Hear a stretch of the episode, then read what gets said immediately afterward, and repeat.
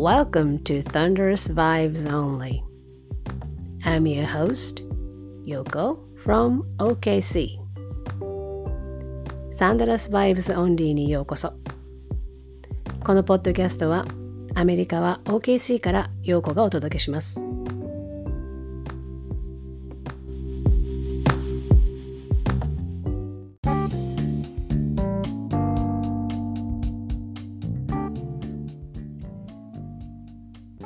皆さん、こんにちは。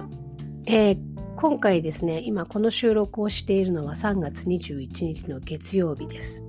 そして今夜ですね、サンダーは久しぶりにホームのペイコムセンターで、えー、ボストン・セルティックスと対戦することになってますが、まあ、今日も勝てる気はしません。ここの数日の遠征はですね勝ってももろ手を挙げて喜べないっていうできればちょっと負けといてもらった方がっていう気持ちがあるよっていう話を前回しましたけど、まあ、それにしてもですねあのそういう中でもいい試合をするよね頑張ってるよねっていうのが見えたからこそっていうのがあったんですがちょっとここ数日の遠征ではですねあのなんとなくあのそのキャパシティを超えてきたというか。さすがにですね3月末ですし3月後半から4月の前半いわゆるシーズンの終わりっていうのは各チームがですねこのシーズンをどう終えるかっていうところでいろんな思惑を持ってあの選手を休ませたり、えー、ねいろいろするのでその中でやっている状況でとうとうね昨日のマジック戦はワースト2位とワースト4位の戦いですからここでどうするかっていうのでねシェイまで休ませてしまったサンダーですけどなんかそうなってしまうともう本当にもう G リーグ同士の戦いなのでちょっと見ていて辛いものがちょっとありましたよね。で残りの試合ね全てがどういうふうになるか分かんないですけどかなり修行だなと思いながらあの見なきゃいけないのかなという気もするんですが唯一の救いはですねちょっと前にあのマークコーチが言ってたんですけどね。どの選手にとってもこれは夢なんだと。あの夢の舞台にみんな出てるんだと。そうなるとそのことを一つ一つの試合一つ一つの出場時間を真剣に捉えなきゃいけないんだっていうふうに言ってたんですよね。彼らが本気で夢に向かって取り組んでるんだからそれを自分たちも自分たちっていうのはそのコーチ側ですよねあのそのことを真摯に考えなきゃいけないんだっていう言い方をしてたんですよね。でそれを聞いた時にああの確かにプレスティ側は球団としてはねなんか違う思惑があるかもしれないけれどもきっと選手とコーチはきちんと今の状況を話し合って進めてるんだろうなと。で、えー、コーチ側も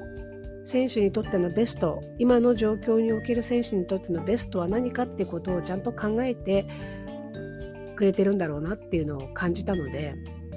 まあ、それはね球団とかチームのカルチャーとして、まあ、素晴らしいところだなと思ってなんとなくこう安心したところではあります。でとにかく今の状況を最大限に活用してで選手を見ているんだっていうふうにコーチマークが言ってたんですよね。あのシェイのリーダーシップも見てるしストレス耐性も見てると。だからフロアに出た選手のその彼らのベストを引き出すこと。彼らのベストが何かを見極めること。このチームのベストが何かを見極めること。全ての状況がこれからのサンダーに活かせるようにっていうふうに考えているっていうことはねあのいいことだなというふうに思いました。で今のサンダーは20勝51敗ということでですね、えここまで9連敗で今日のセルティックスに勝てる気がしないので、まあ、10連敗はするかなというふうに思うんですけどもね選手のね気持ちが切れないようにねコーチ側がケアをしてくれているといいなというふうに思います。まあそんなね、状況ではあるんですけど、若いチームだし、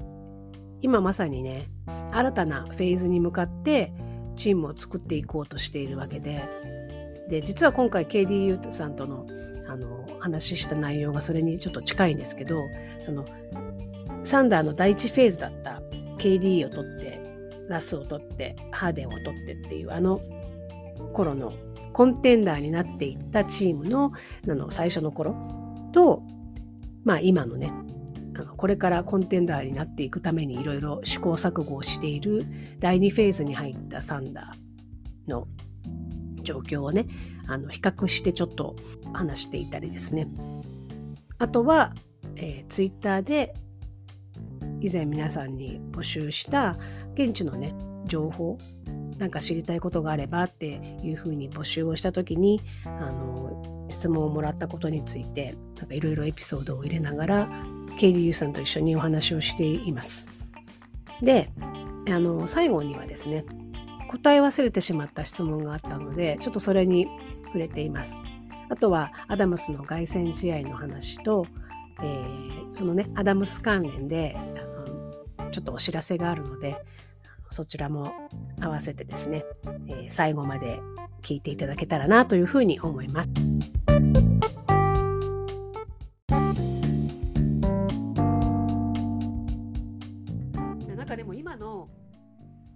選手たちとか今のサンダーを見てるとサンダーの最初の10年の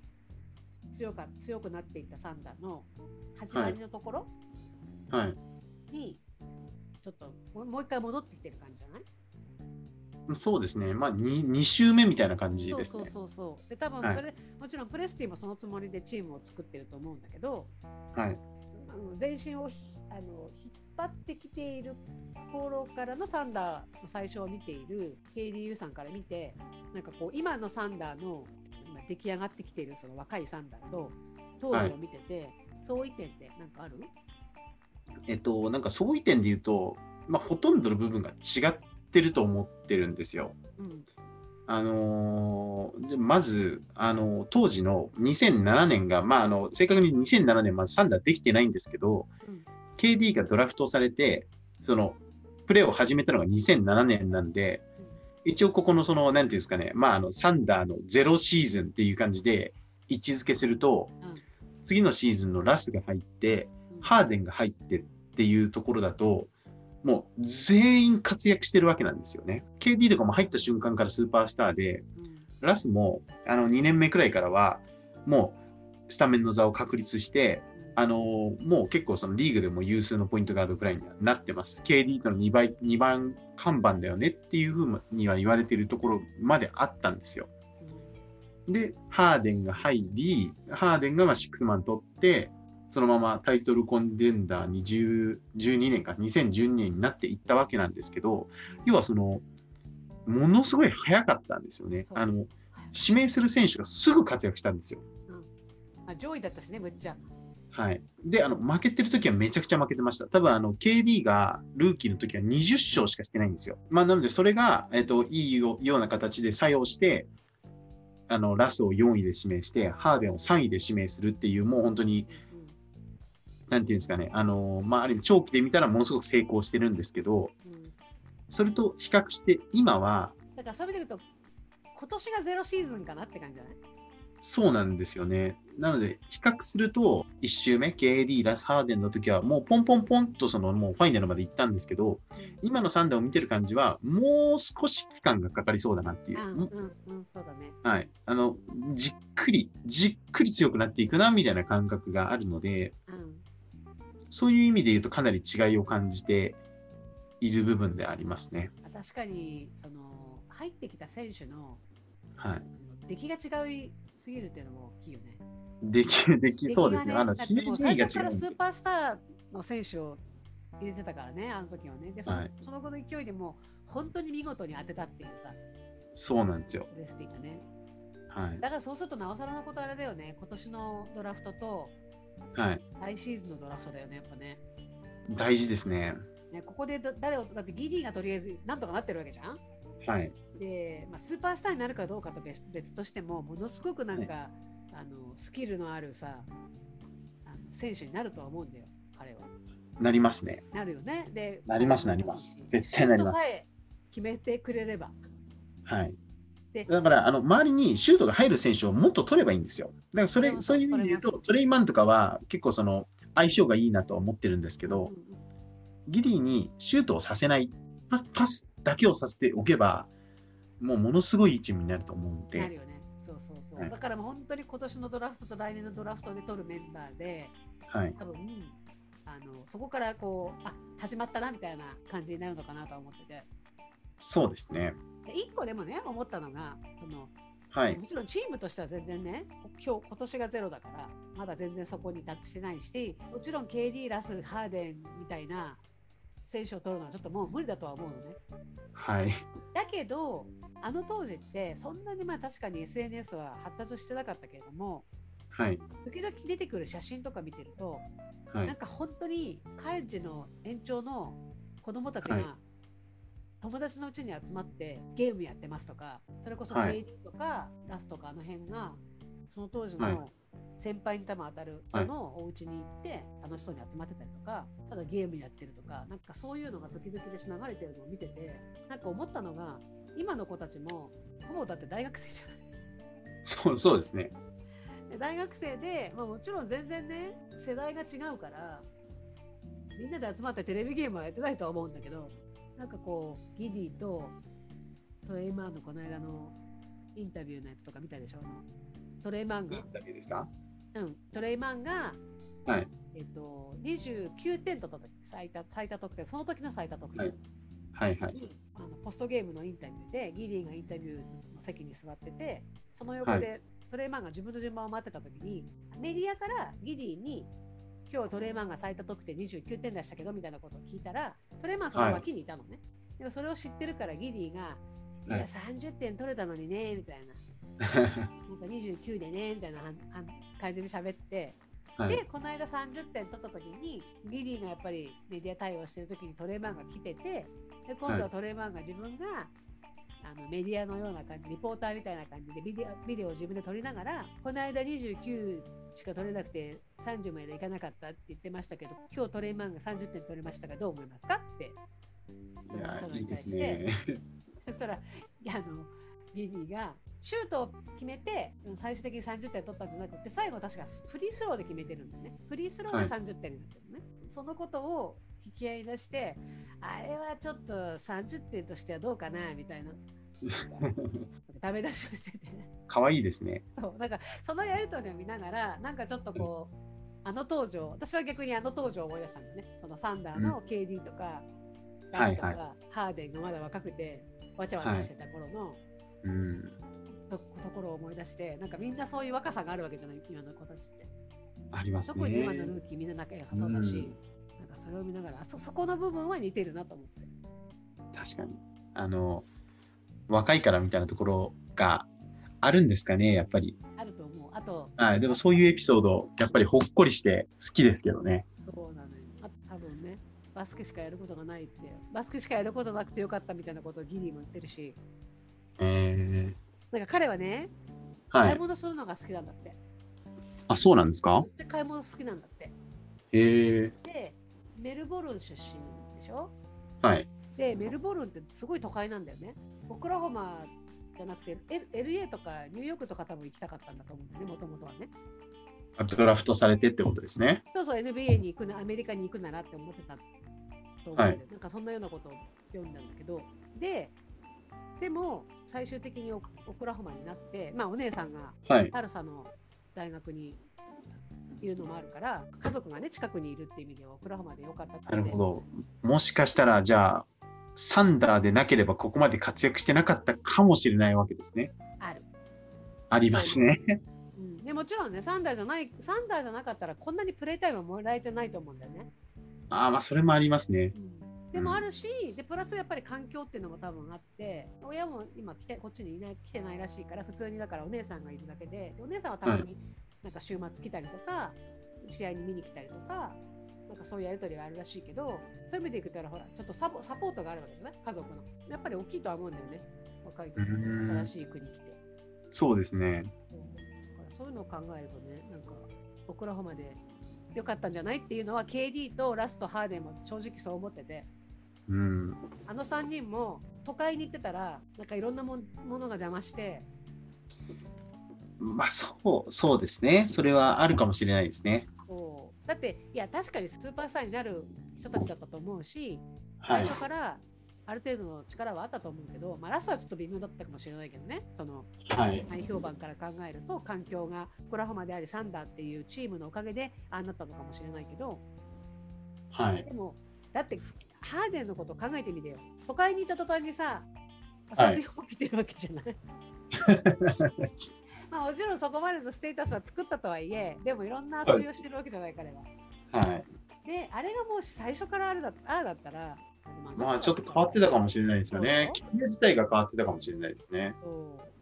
それを考えるとやっぱり最初に来たところが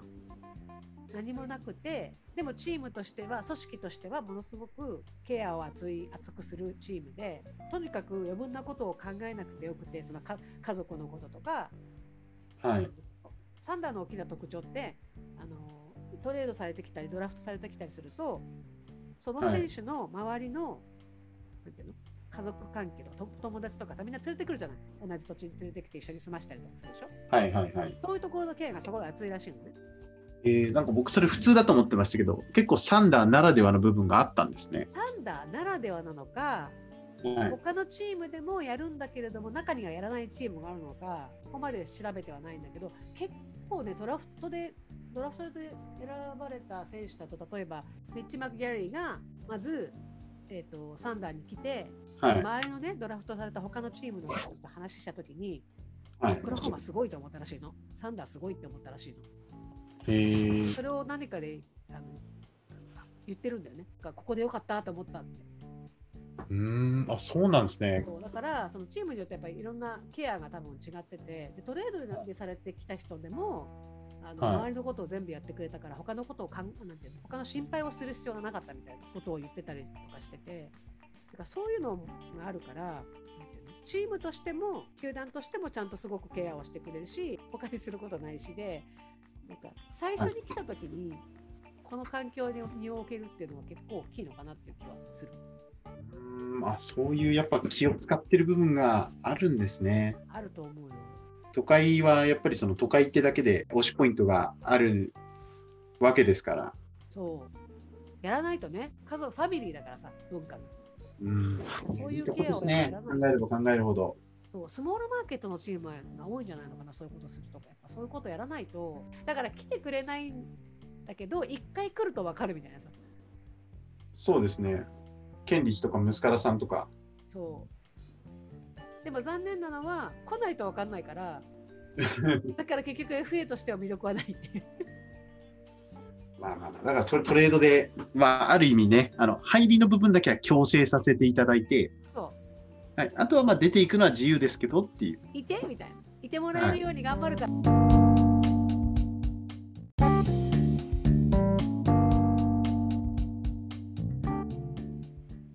えっと、次なんですけど、えー、はい、前、あのツイッターで何かこう、はい、サンダーファンの皆さんに現地のことで知りたいこととか見たいものがあったら教えてくださいっていう、えー、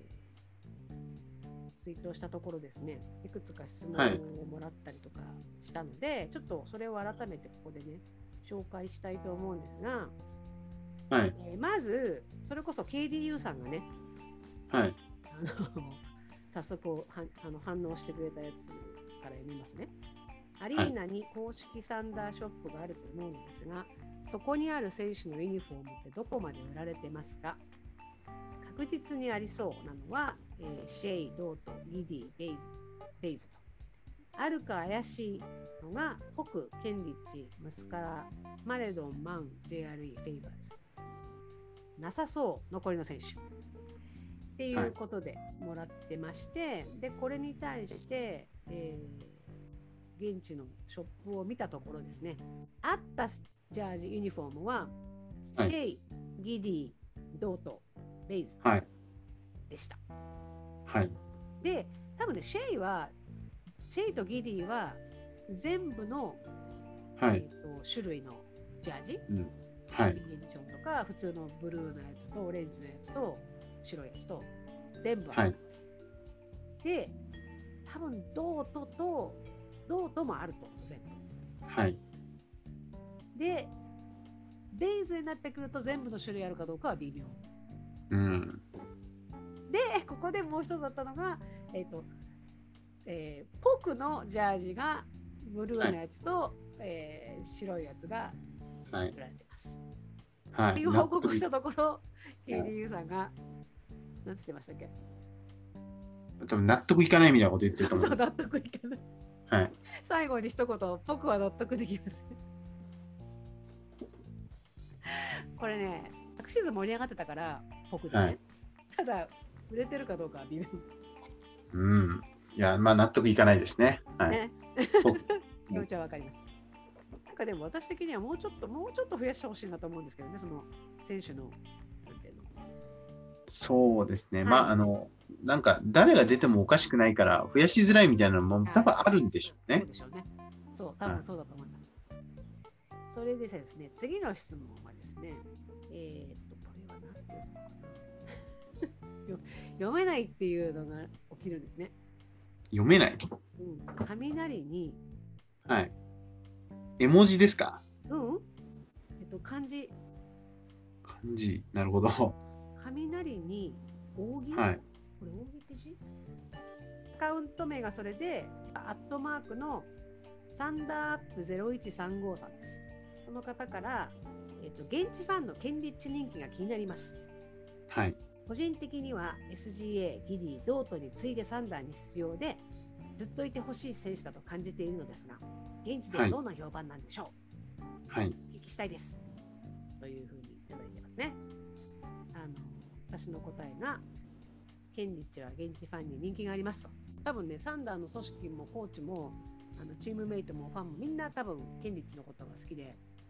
はい。すごく評価が高い。もうさっき全然話してますけどね。はいああいう選手はやっぱりうん。人気出ますよね。そうですね。もう、あのー人気がないっていう部部門はないと思いますね。誰からでも人気がある、好かれてる選手だと思います。そうはいで、当然残ってほしいと思っているファンも多いし、はいス。タッフの中でも残ってほしいと思っている人も多いと思うし、これは私の推測ですけど、でプラスバンキシャの中でもやっぱりケンリッチはいいてほしいよねって思ってる人が多いと多いと思うんだけども、現実的にどうかと、どうかっていうのを置いといて。ただ、ケンリッチが出ちゃうと、勝てちゃうじゃないですか。あーまあまあそう、そうですね。はい。でこれねケンリッチが出ることによってチームが勢いがついてはい。底上げされてはい。勝ってしまうということが続いちゃうとドラフトの指名権の上位に行けるかどうかというところに直結するので残っていてほしいけれどもプレイタイムそんなになくてもいいよっていう見たいけれども将来のことを考えるとあのそこら辺はうまくあの調整してくださいねみたいな方ですよね。そうですね。はい。あのーただ人気があるだけではなく、実力も伴ってしまっている選手なので、その通り。はい。本当にね、あのー活躍してくれることは嬉しいのですが、今のサンダーにとっては、その直近の活躍よりかはちょっと将来を見据えて、たまにお休みをさせていただきながらと、はい、ベンチで座っている様も人気なので、そういうところをちょっとの目の保養に使ってもらうという感じで、いいですかね？そうそうです。あの今日は10分でいいよとか、はい。今日は本当に最後の最後のガベージだけどごめんねぐらいの感じでお願いできれば、あのはい。いてほしい。で、いてくれて、でこのままの感じでいてくれて、そのはい強くなり始めたときに、若い子たちがいっぱい揃っちゃったときにも、またこう、叱咤激励するような、はい。そういう選手としていていてくれたら、とてもありがたいですね。ありがたいです。多分そういうふうに、多分あの現地の人たちもみんな思っていると思います。はい。はい、それが、それです。そのね、ちょっとはいブログで説明しますよって言ったのはそこです。はい。勝たれてしまうと困る。だから、はいケンリッチはとてもいてほしいが辛いみたいはい。はい、次ですね。次はですね、はい、デカフクさんからいただいてますね、はい、アリーナ特有の文化とかってありますか？昔は最初の得点を決めるまで観客は立ったままだったという文化があったような記憶があって気になったのでといただきました。はい。で、これも、えー、そうですね、今でも、えー、その通りで、えー、サンダーファンは基本的にアリーナで最初の得点が入るまでは立っているというのが、えー、はい、伝統として続いています。はい。あとは国歌斉唱の前に、はい、お祈りをするのは多分サンダーのアリーナだけですね。あ、そうなんですね。うん、竜巻？トルネード、みたいなのに対してってことですか？いやじゃなくて普通にあの教会のいわゆる牧師さんというその資格を持った人が、はい、今はでもビデオの場合もあるけど基本的にはアリーナに来て国家斉唱の前に、その時の状況によって、あの言うことがちょっとずつ違うけど基本的には今日の試合で怪我の怪我もなく無事にあの終われますようにとかなんかいわゆる皆さんの幸せを願ってとか健康を願ってっていうので「アーメン」って言ってみんな会場の人も全員「アーメン」って言って。そうなんです、それはもう一度たりとも欠かしてはないですねサンダーなるほど。多分知らなかったですね。もともと信心深い方が多いのでクリスチャンの方々がね。はい、あの今でもでもあれですよ。多分ねリーグパスで放送してても、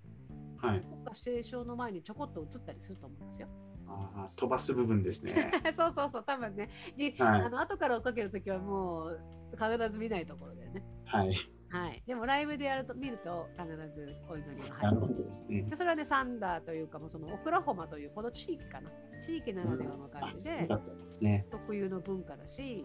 あと言えるとすると、まあ、今でもねちょっとね事情があって来てる人が少ないので得点入るまでずっと立ってるっていうのもそうなんだけど昔はそれこそウェイティングリストがあるぐらいシーズンチケットホルダーが必ず更新をしてたんだけどやっぱりこのコロナの前とラッセルがいなくなったとかあの辺のスーパースターがいなくなったとかあの辺からあのシーズンチケットホルダーがすごい減ってるのね。あそうなんですね。うん、で逆にシーズンチケット今余ってる。えー、もったいない。せっかく。本当よ、本当、今がチャンスみたいな。まあ、買えない。残念ながら、サンダーは周りの4州、だからオクラホマ州とカンザス州とネブラスカ州とアーカンソー州ののすに住んでいて、そこにクレジットカードをを持っている人しかチケットが直接買えないっていうのがあるので、はい、シーズンチケットを日本人の方が、日本に住んでる方が持つのはちょっと無理なんだけど、ただ、とにかく今ね、シーズンチケット余ってるから、新しくこう、来る人たちがいるんだけど、はい、新しく来た人たちは立たなかったりします。あ、そうなんですね。満員だと、隣の人が立つと立つじゃない、やっぱり。はい。だけど、席が空いてて、なんでか知らないけど、ポツポツと立ってると、多分はい、立つのか立たないのかわからないと思うんだよね。なるそうですね。うん、なんであの人立ってんだろうって思っちゃいますよね。そうだから座ってる人も特に上の方多分リーグパスとか見てると下の方の人は立ってると思うんだけど上の席の3階席の人とかは半分ぐらいたまに座ったままだったりします。ああ知らないんでしょうね。残念だ。日本でね画面の前でも立ってるのに本当にもう。そうそうでしょ？そう。そうですよ。あの真のサンダーファンは、えー、日本でリーグパスとかで、えー、サンダーの試合を見るときも得点最初の得点が入るまでは立ってください。はい。それがあのサンダーファンとしての誇りです。はい、心しておきます。お願いしそんなとこですかね？あのその特有の文化ね。なんか他にあったらまたご紹介します。あと、リクさんという方がですね、アリーナの公式ショップがどうなってるのか見たいと、はい、どのぐらい豊富か、どのぐらい広いのか、動画を出してほしいということですね。これまだ動画撮れてないので、はい、準備ができてないですけど、でも実際 KDU さん見てるじゃないですか。はい。トップを。あ変わってないんですよ、基本的に。見てます。うん、あの2箇所ね、はい、あの。外から入れる、外から入ることができるショップと、はい、で、中に入らないと、試合があるときに中に入らないと見れないショップがあるんですけど、それ実際見ても、ショップ見て、サイズ的なあの期待があったかどうかわかんないんですけど、どう思いました？とりあえず、あのー、はい、ものすごく興奮したのを覚えてます。そうだよね。はい。それこそ、その、なんていうんですかね、1回目だけとかじゃなくて、はい、もう何度も何度も足を運ぶわけですよ。それこそ現地に観戦しに行ったら、1試合だけ見るとかじゃなくて、まあ、3試合とか見るわけなんで、試合がない日もショップに足を運んだりしてるんですが、はい、そういうのを含めたとしても、あの何度行っても興奮できます。っていうくらいその品揃えが良くて、あのサンダーファンであればあるほど、やっぱりその、ね、グッズにものすごく惹かれる空間だと思いますね。なので正直その広さとかは全然もう覚えてないですね。一面サンダーグッズだけっていうふうな、ね。ねなんかね、はい、広さで言うと多分そんなに広くないんですよ、サンダーの多分あのアリーナのショップって。はい。多分私他のチームのショップにそこまで行ってるわけではないけども、なんか、はい、高さとかも含めてそこまで広い方ではないと思うんですけど、ででもやっぱりあれだけグッズがあの日本でグッズに増えてる状態で現地に来て、はい、あのグッズに囲まれると、はい、もう広さの問題じゃないですよね。そうです。おっしゃる通りです。はい。いろいろあります。こんなの誰が買うんだっていうものまでありますから。そうですね。ねまあ、でもそれをね、はい、見たことがない人にとってはね、あの気になるところだと思いますね。あ、えっ、ー、と、まあ、それこそ日本にサンダーグッズ自体がないわけですよ。全然。NBA ショップは確かにあるんですけど、じゃあそこに置かれてるサンダーグッズなんてたかが知れてて、それこそ置かれてるのはその有名なチームのグッズなんですよね。なんでそれがいざその現地のサンダーショップに行った時には当然サンダーのユニフォームはもう当然のごとく置いてある上に今おっしゃっていただいたようなニッチなものまで置かれているので誰がこれ使うんだ買うんだっていうものまで置かれているのでそのやっぱギャップがもうものすごいそのインパクトがある。そういう空間でした。あの、はい、ちなみに KDU さんはあの、はい、いろんなものを買うことで有名ですけど 私が知ってるんだけど KD もともと KD ファンなんで、はい、KD のユニフォームおかしなぐらい持ってるんですけどあのそれはねそれとしてちなみにサンダーグッズで、はい、なんかどんなものを買いましたか？ショップで。どんなもの？あユユニフォームは当然のごとく買ったので、誰のユニフォーム買ったんでしょうえー、現地で買ったのは、一番最初はやっぱり KD 買ってますね。うん、で、ラスも買ってます。あとはアダムス。はい、あ、あのー、1回目すみません、戻るんですけど、はい、まあ、買ったっていうか作ってもらったのはジェレミー・ラム買ってます。あ、ジェレミー・ラム持ってるんだ。持ってます。あちなみにね、これ言っておきますね。あのジェレミー・ラムとかそういう普通、えーと、ユニフォームが出てない、規制のものがないユニフォームは、はい、あのカスタムで作ってもらえるんですね。で、はい、ただ作ってもらうためには、えーと、その外からも入れるショップで作ってるんじゃなくて中で作ってるので、うん、本来試合のある時に受け取らなきゃいけないような感じなんですけどオーダー表があってこのサイズのこのユニフォームにこの選手のやつが欲しいっていう希望を出せば作れます。はい、っていうことをちょっとこれお伝えしたいとした上で、はい、ラム持ってるんですね。ラム持ってます。素晴らしいね。はい。まあ当時は期待してたんで。まあでも今でもちゃんと残ってますからね。そうですね。はい。僕の目は狂いなかったと。なかった。なかった。パンダには合わなかったって言ったらそれだけですね。パンダでは使ってもらえなかった。はい。あ、そんなもんですね。多分持ってると言ったら。アダムスのユニフォームはどどのタイプですか？アダムスも結構持ってて、6着ぐらい持ってるんですよ。はい。ね、ごめんね、何着？6着ぐらい持ってます。アダムスで6着持ってるの？持ってると思いますね。それはってことは絶対作ってもらってますよね。うん、いや、そんなことないのか。いや、あの、作った、あ、ごめんなさい、現地で買ったものだけで言うと、全部その、売られているものを買って、残りのは全部そのネットで発注して日本で受け取ってますね。ああ、そういうことですね。はい。いや、それにしてもすごい、すごい。アダムス6着はなかなか。はい、持っちゃってますね。素晴らしいです。私、アダムスファンだと、サンダーの中でもアダアダムスファンだと言いながらも、さすがに6着は持ってないです。それはすごい。はい、えでなんか他のユニフォーム以外のグッズは買い買ったりしました？まあ、陽子さんにいろいろとご紹介されて、いろいろな観光地に行ってるんですけど、うんうん、か行く先々でサンダーグッズが売ってるんですよ。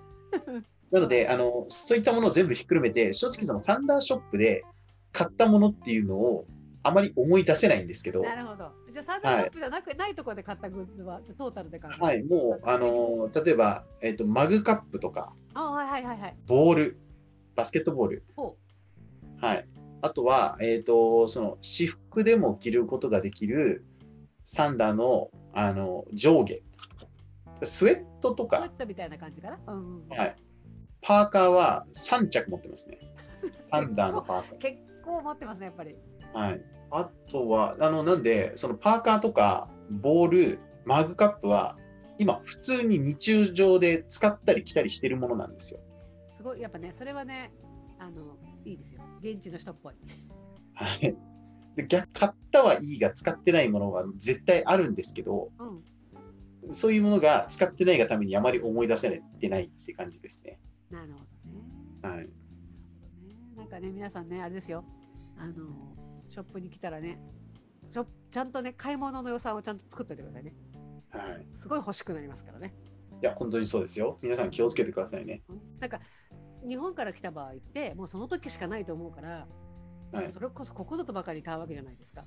はい。で、私みたいに別にすぐそこにあるのに、なんか、買っちゃうっていうわけの。今となって、今最近やっぱりね、さすがに物欲減ってきたんですよ。ああ、そう、そうなんですか？あのね、面白いのは、ユニフォームとかそういうものもそうだし、会場に行った時に、はい、あれももらわなきゃ、これももらわなきゃとか、あれも見なきゃ、これも見なきゃみたいなのが、かなり減ってきて、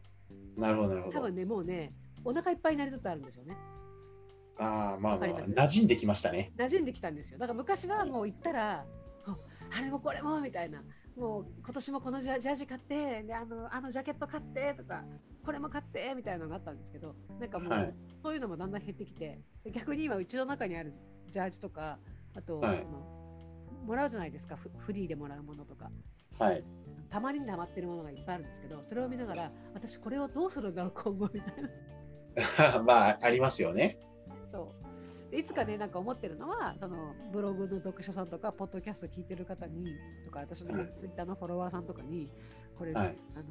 プレゼントしますみたいな企画もやりたいなと思うんですけどいかんせんねオクラホマから送るその送料がねすごいことになりそうですね。そうそれなんですよ。それがネックでねちょっとそれはちょっと今止まってますけどね。なるほど。皆さん来たらね、来れるようになるといいんですけど、来たら絶対、ね、そうですね、行きたいですね。グッズを貯めてくだグッズは買いますからね。はい、もう一個だけね、あの、いきますね。えっと、はい、安田良平さんという方からね、トレードや FA で巣立っていった OKC 元チームメイトたちについてです。KD が戻った際に結構なブーイングがありますが、かっこ今は逆に愛のように感じますが、えー、帰ってきた時にウェルカムな選手や本気のブーイングを受ける選手は他にいるんでしょうか？うん。ね、この間、それこそシーズン序盤に KD 来た時は、だいぶいいでしたね。そうですね。ツイッターにもしましたけどね。えーと、これで私はどう返事をしているかというと、はい、元サンダーの選手は数人を除き全員ウェルカムです。はい、特にラスやアダムスやカンターなど長くいた選手や OKC を好きだと言ってくれた選手は大声援で迎えますねと。はい、であとは、まあ、ブーイング大ブーイングは KD だけです。うん、サンダーの選手で。はい、でもう一人はあの KD 以上にブーイングを受けるサンダー以外の選手は誰でしょう？ベバリー。そうです。はい。ベバリーは、はい、KD よりも大きなブーイングを受けます。彼は一生受けます。はい。えっ、ー、と、あとブーイング受けるのはレジ・ジャクションジャクソンですね。はい。あとハーデンもちょっとこの間受けてましたね。うん。まあでもしょうがないですよね。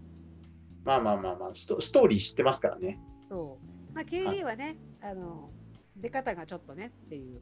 そうですね。で、レジ・ジャクソンも、あの、もうトレードされたいと言っちゃったがゆえに、KD とかラスからちょっと反感を買ってましたから、まあ、しょうがないのかなと。は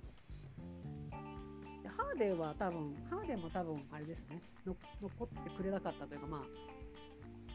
あ、あるんでしょう、ね、ハーデンはちょっと、ちょっと意味がわからないんですけど、まあ。ただね、そう、この間 KDA さんのブログを読んだんですよ。はい。プレスティがやっちまったな。はいはいはいはい。記事を読んだんですけど、はい。あれはでもハーデンが出てましたけど、はい。私からするとハーデンは正解だったのと思ってるんですけど、あ、出してですか？はい。あまあまあまあ、なんか性格的なも部分がちょっと最近出てくるようになりましたよね。うん、もうもう1年確かに、もう1年、そのあの直前で、シーズン直前にトレードしないで、あのシーズンをなんとか乗り越えちゃったら、もしかしたら本当にいいチ優勝できてて、ハーデンももう1回残るぜとかみたいになったかもしれないんだけど、下手をすると、あのチームを背負いたいとか、もうロシックスマンじゃないものを多分求めていたがゆえの判断だから、うん。そうするとシーズンの途中でレジみたいになってた可能性は否定できないんだと思うんですよね。ああ、ありますわね。かります？俺は出たいって、今だって俺は出たいって今今言っちゃってる人だからさはい。そうするともしかするとあのままもし残して、あのー使ってた時にいや俺のやりくわりはこれじゃないとか俺はもっともっと役割が欲しいみたいになった時に同じ問題を引き起こさなかったとは言えなくてなんかその辺をなんかもしかしたらプレスティは感じ取ったんじゃないかなって気がしてて。なるほど。まあ、それもありますよね。今考えると本当に、うん、なんかハーデンのその性格的な部分っていうのが最近出てきてるんで。そうそうそうなのね。ただ、は5 million が問題だったっていう話題にはいつもなるんだけど、い。はい。5 million にマッチしなかったからっていう話題は出るけど、私はもうずっと前から、そのハーデンのその感じが出る前から思ってたのは、その5 million の問題じゃなくて、多分、はい。なんで俺に max を提示しないんだっていう、そのなんていうの？うん。わかります？そのプライドですね。と俺はこんなにもっとできる人間なのにっていうそのやっぱり自分に対する自信と自分がもっとチームを背負えるのにみたいな気持ちとっていうのが出始めたところだったと思うからきっとはい。でそのタイミングで渋られたその返事をね、うん。いいいよって言ってもらえなかったそのやり取りの中で多分あこのままだと彼をずっと引き止めておくとこういろんなギャップが出てきてチームとしては良くないんじゃないかなっていう判断を苦渋の決断で多分したんじゃないかなって今は思そうですね。う、ね、うん。だから多分それも含めての若干なんていうの残なんで君は残ってくれなかったんだなんでその5ミリオンを受け受け入れてくれなかったんだっていう母音はちょっと残ってるのかなって気がします。うん。うんそうですね。はい、でまたねこういう質問は募集したいなと思ってるんですけどちなみに今の段階で、えー、と KDU さんなんか追加で現地の情報みたいな質問がはい。あればげちょっとサンダーの話題から外れてしまうかもしれないんですけど、はいまあ、どちらかというと NBA 全体ですね。サンダーの試合見てて、結構その観客の人が、なんかマスクしてない人結構いるなっていうのを思ってたんですよ。うんうん常々。まあニュースとかでは、なんかそのコロナウイルスが世界的にその再度感染が拡大しているっていうニュースを見ている中で、マスクをしていないと。ただそれは、まあ、あのサンダーの観客に入っている人数が少ないからとか、地域的にその、やっぱりその大きくないマーケットなので、まあ多少マスク外してもいいのかなって思いながら、本当つい先日、昨日ですね、オールスターを見たんですけど、オールスターの観客の人もなんかマスクしてない人が結構いて、あの日本は結構そのマスクも必須なんですよ、そういう観客をあの感染するにあたっては。うんなので、なんかその辺ってどういうルールになってるのかなっていうのが疑問に思ってました。はい。あのですね、まず、まあ、きオールスターで言うと多分、私が知ってる限りでは、例えば、多分スタッフ側、ファンは分かんないんだけど、メディアとか、そういうスタッフ側は多分、そのいわゆるはい PCR 検査を受けて、陰性反応の結果が出てないと入れないみたいな、うんうんうん。ルールが一応最初からあって、ファンがそこまでのあれを受けてるか分かんないけれども、形式的なところは一応あって、はい。で、オクラホマのね、サンダーの状況から話すと、なんか11月の末までは、ワクチン接種、えー証明書の提出提出というか、それを見せるのが必須、ファンもね、はい。もしもその証明書が持ってない人は、テストを受けて陰性結果を出さなきゃいけないっていうルールがあって、はい。で、マスクはあのマンデートではあの必須ではなかったけどしてく、できるだけしてくださいねっていう状態。はい。で、それが12月の段階で解除されて、ワクチン接種の証明も出さなくていいよってなったし、ネガティブの結果も出さなくていいようになったし、で、マスクも奨励になったまま。へえ。食べ物の注文もキャッシュのやり取りはもう一切なくて。ああ、そうなんですね。うん、もうキャッシュは使え使えないの、アリーナの中では。へえ。使えるのはクレジットカードのみだし、はいやっぱそういうスクリーン越しにこうそう最小限のコンタクトしか取らない。うんうん。であのアリーナで働くスタッフの人とかメディアで入る場合とかっていうのはワクチンの証明のやつはもちろん必要だしはい。で、えー、とマスクはつけてないといけないっていう決まりがあってあとはファンでも前の方に座る人たちは多分マスクしてくださいねって言われがちだとは思うでもしてしなきゃいけないというルールではないああ、そう、そうなんですね。なるほど。そういう状態です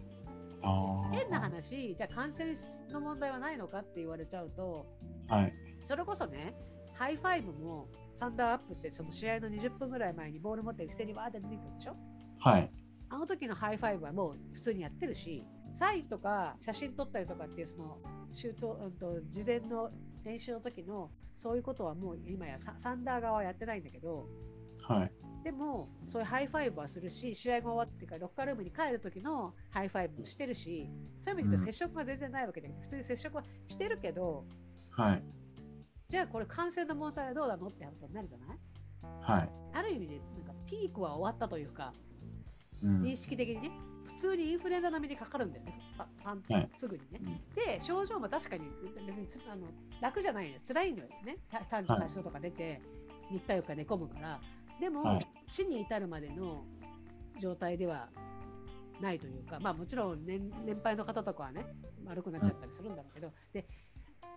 比べるとね、日本と比べたら確かにアメリカはむっちゃむちゃ多いと思うのね。そのはいかかってる人の人数とか、死者で死者とか、明らかに多いと思うんだけども、多分もうこれ、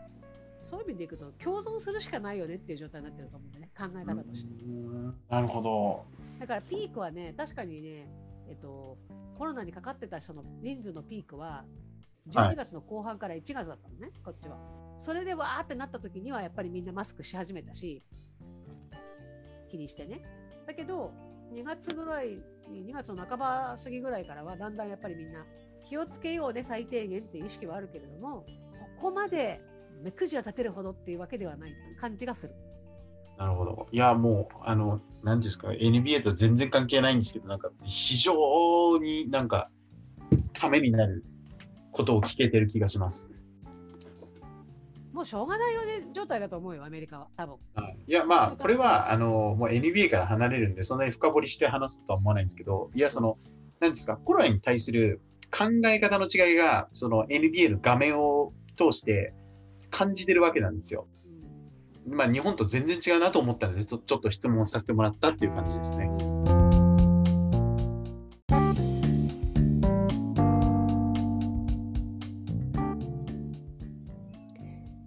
はい。ということでですね、えー最後は KDU さんからコロナ関係のね、あのーその日本とアメリカの温度差みたいな話でね、えー質問がありましたけれども、あの収録がね、2月の21日だったということもあって、もう今、あれから1ヶ月経ってますから、あの状況が実はもう変わってるんですよね。で、そのアップデートを簡単にここでお伝えしておこうと思うんですけれども、えー、とサンダーはですね、えメディアのマスク着用の必須っていうのを、えー、と2月の下旬、実はですね、この収録の、あの数日後に解除しています。もうしなくていいですよっていうことになってましたね。で、実はその後、アダムスが凱旋してきた時のグリズリーズ戦、3月13日のグリズリーズ戦から、えー、とスタッフとかサンダーガールズね、それこそ K とか、あの辺もみんなマスクをしなくていいっていう風になりました。だから私があの日行った時は、実はあの馴染みの顔のスタッフの人とかもあのしてる人としてない人がいて、そのマスク着用っていうのは、まあ、その人の自由というか、したかったらしていいよ、しなかしたくなかったらしなくていいよっていう風になったということで、まあ、正直言うと、もう会場内、コンコースでもアリーナの中でも、あのマスクをしている人っていうのはほぼいないっていう状況になってます。まあ少なくともペイコムセンターの中では、コロナとりあえずピーク終わったで、さらに共存が進んでるっていう感じになってますね。はい、で、あとですね、一つ、あの、質問を見逃してたので、こちらでちょっと補足しておきます。えー、猫天さんからいただいてるんですけれども、はじめまして、ゲディ君加入で OKC ファンになりました。よろしくお願いします。よろしくお願いします。えー、パンデミック前と比べてリーグ全体の集客率が落ちた中、一番大きかったのが OKC という記事を見ました。最近のオクラホマの皆さんの熱量はどうですか？ゲディ君加入後、変化はありますか ?OKC が赤字にならないかと心配です。というふうにいただいていますが、まず、ギディ君加入後の変化、熱量ですよね。あのそれはですね、全然変わってないですね。まあ、変わってないというか、これもあの KDU さんとのお話の中で出てますけれども、あのファンがちょっと入れ替わってきてるんですよね。その昔からいたシーズンチケットを持ってた昔からいたファンからあのまたファン側もちょっとずつこう世代交代が始まってるというかコアなファンは残っているけれどもそこの周りの人たちが変わっているみたいな感じがあるのであのそういうファンの方たちはもちろんコアなファンの方たちの熱量は変わらないし新しく来ている方たちっていうのは今のサンダーのプレイヤーをあの応援しているのでそういう意味でいくと、まあ、それこそギディなんかはあの人気があるのでそこの部分の熱量は変わってないなというふうに思います。まあ、新たなフェーズがまた始まったっていう感じかなと思います。やっぱりこう新しい選手が入ってきて、えー、それもねギリーみたいにスキルがあってこの将来の成長が楽しみな選手が入ってくるとやっぱり気持ちが盛り上がると思うんですよね。だからそこの部分はあの問題なく、まあ、これから盛り上がっていくんじゃないかなというふうに思います。で、パンデミック前と比べて集客集客率が落ちて、それがあの一番大きかったのが OKC だっていう話があるんですけど、これも KDU さんとお話の中で出てきてますけれども、シーズンチケットホルダーのね、数が減ってるんですよね。で、昔は、これ、あの、本当に私、シーズンチケットホルダーになるまでに6年ぐらい待ってるんですよね。その間ずっとウェイティングリストっていうものに載っていて、つまりそれだけシーズンチケットメンバーの人があの毎シーズン更新するっていう率が高かった。つまり離れていく人が少ないから新しい人が入っていけないっていう状況がずっと続いていて、で、えー、パンデミックが起き、プラスラスがいなくなる、ポール・ジョージがいなくなる。さらに、えー、クリス・ポールが来たけれども、クリス・ポールもいなくなる。さらにスティーブ・アダムスも出すみたいな状況が来たことによって、やっぱりその選手たちが好きだったあの頃のサンダーが好きだったっていう人たちは去っていったんですよね。でプラスそれから KD やラスみたいなスーパースターがいた頃のサンダーっていうのはチケットがリセールですごく売れたんですよね。で自分が買ったあの額面よりも当然高くて売れたからあの投資になったんですよね。それによって、まあ、まあ、自分が行かなくても売れるからそれも売るのが額面どころかその倍で売れたりとかするので儲けがあったりするんですよね。でそういうこともあってシーズンチケットメンバーっていうのはなかなかいなくならなかったんですよね。で当然競争率がその分高いので普段のチケットも、まあ、シーズンチケット以外シーズンチケットメンバー以外の人も当然チケット買いますからそういう人たちもあの、まあ、競争をするようにね勝てたんですよ。だからいつもソールドアウトでっていう状況だったんですけど、そういう選手がどんどんいなくなってチームが解体に向かったところと、ちょうどそのパンデミックが重なったために、ファンは行かなくなったんですよね。で、今もあのシーズンチケットは余っているし、集客は難しい状況になってます。が、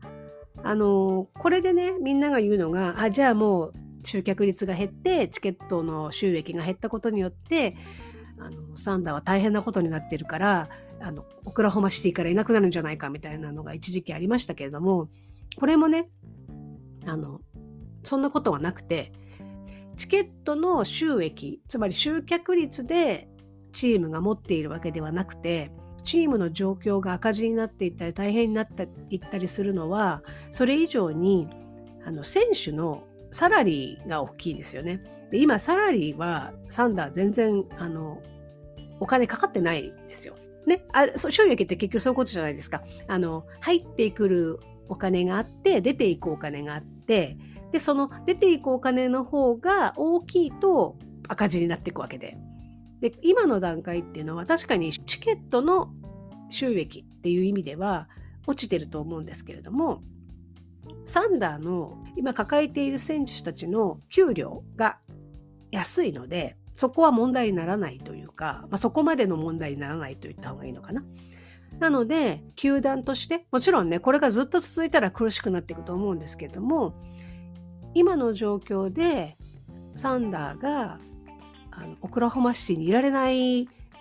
ていうような状況にはならないというふうに言われています。いずれにしてもね、ギディ君加入で OKC は盛り上がっているし、で、さらに次のね、新しい選手の加入でどんどん盛り上がっていくと思うし、そうやって新しい、まあ、第2フェーズのね、サンダーが出来上がっていくのかなと思うので、それに伴って、まあ、アリーナもね、だんだん、こう、いっぱいになっていってくれるんじゃないかなというふうに思っています。はい。ありがとうございます。で、あとですね、もう一個、あのー、これはサンダーの話っていう感じではない質問が実はですね、あったんですよね。あの、ケンさんがね、クラフトビールはどんな種類があって、どのぐらいの値段なのか知りたいですっていうことと、あと、日本の曲を聴く習慣はありますか？特にですね、1980年代のシティポップなどということでいただいていて、もうこれはですね、あの私そもそもビールを飲まないので、あんまりクラフトビールのことを知らないんですけど、いろんなまあビール、クラフトビールのあのブルーワリーはあったりするんですけどもね。で、あとはあの曲に関してはオクラホマの人っていうことよりもアメリカの人っていう感じでちょっとその後話がツイッター上ではね、盛り上がっていたりしてますので、まあ、興味のある方はツイッターをね、ちょっと見てみてくださいっていう感じですかね。あの、またね、サンダーとは違うカルチャー的な話とか、現地情報みたいな、もっとこう、えー、現地の生活の時のことの話みたいなのはね、あの別の機会に、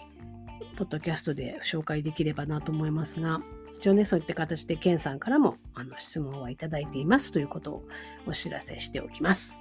そんなわけでですね、こういう質問なんですけれども、あの、随時募集しますので、あのぜひぜひ皆さんね、お気軽にあの質問していただきたいなと思います。で、今回ちょっと皆さんにお伝えしておきたいなと思うのは、あのスティーブン・アダムスの話なんですよね。あのさっきも出てきましたが3月、えー、13日に彼はオクラホマに来てるんですね。本当は凱旋は昨シーズンにあったんですよね。あのペリカンズにまだいた時に、えー、彼は凱旋してるんですけれども、えー、残念ながらサンダーは昨シーズンファンをアリーナに入れなかったので誰もねファンがいない状態ですごい残念だったんですけど今回はね、だから初めてスティーブン・アダムスがファンが入っているアリーナに帰ってくるということで、会場内ももちろんね、メンフィスが人気なのでね、メンフィスファンの人もすごくいたから盛り上がったのもあると思うんですけれども、あの会場に行く間にですね、結構12番、サンダーの12番を着ている、まあ、リンディ・ウォーターズじゃなくて、あの当時の12番アダムスをね、着て、のジャージを着ている人もいっぱい見かけたので、あすごいみんなアダムスに会いたかったんだなというふうに思ったんですけどね。あの、ちょっとね、皆さんに聞いてほしいなと思うのがこちらです。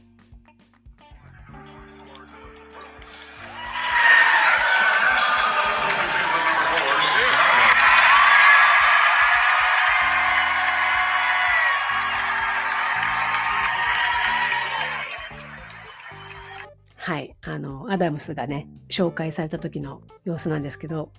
ちょっとね、あの、これ、ビデオに私は撮りながら、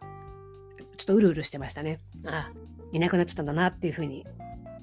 本当に相手チームなんだなっていうのをね、なんかすごい改めて感じましたね。で今ね、ちょっと言いながらもね、あの、込み上げてくるものがありますけれども、本当好きだったんですよね、アダムスね。だから、私はサンダーファンなんですけど、サンダーっていうチームのね、ファンなんですけどね、その中でも、なんだろうな、アダムスにはすごくあの思い入れがあって、彼のルーキー時代からずっとあの好きだったんですけど、ね、なんか、寂しいですよね。あの実はイントロの前に選手全員がこう揃って出てくるところがあるじゃないですか。で私ちょっとその時裏側にいたんですけどそこでその歓声がすごい聞こえてでなんだろうって思ってまあでも、まあ、大体ねアダムスが出てきたからだろうなと思っていたんですけれどもその後でねあのその場にいた人に聞いたところやっぱりアダムスが出てきたら、まあ、それだけで別に名前を紹介されたわけでもないんだけれどもアダムスがコートにね入ってきただけで会場が盛り上がったんだよっていうのを聞いてあやっぱりみんなアダムスのこと大好きだったんだろうなっていうふうに思ってほっこりしました。でそんなわけでね今回ねちょっとですね思うところあって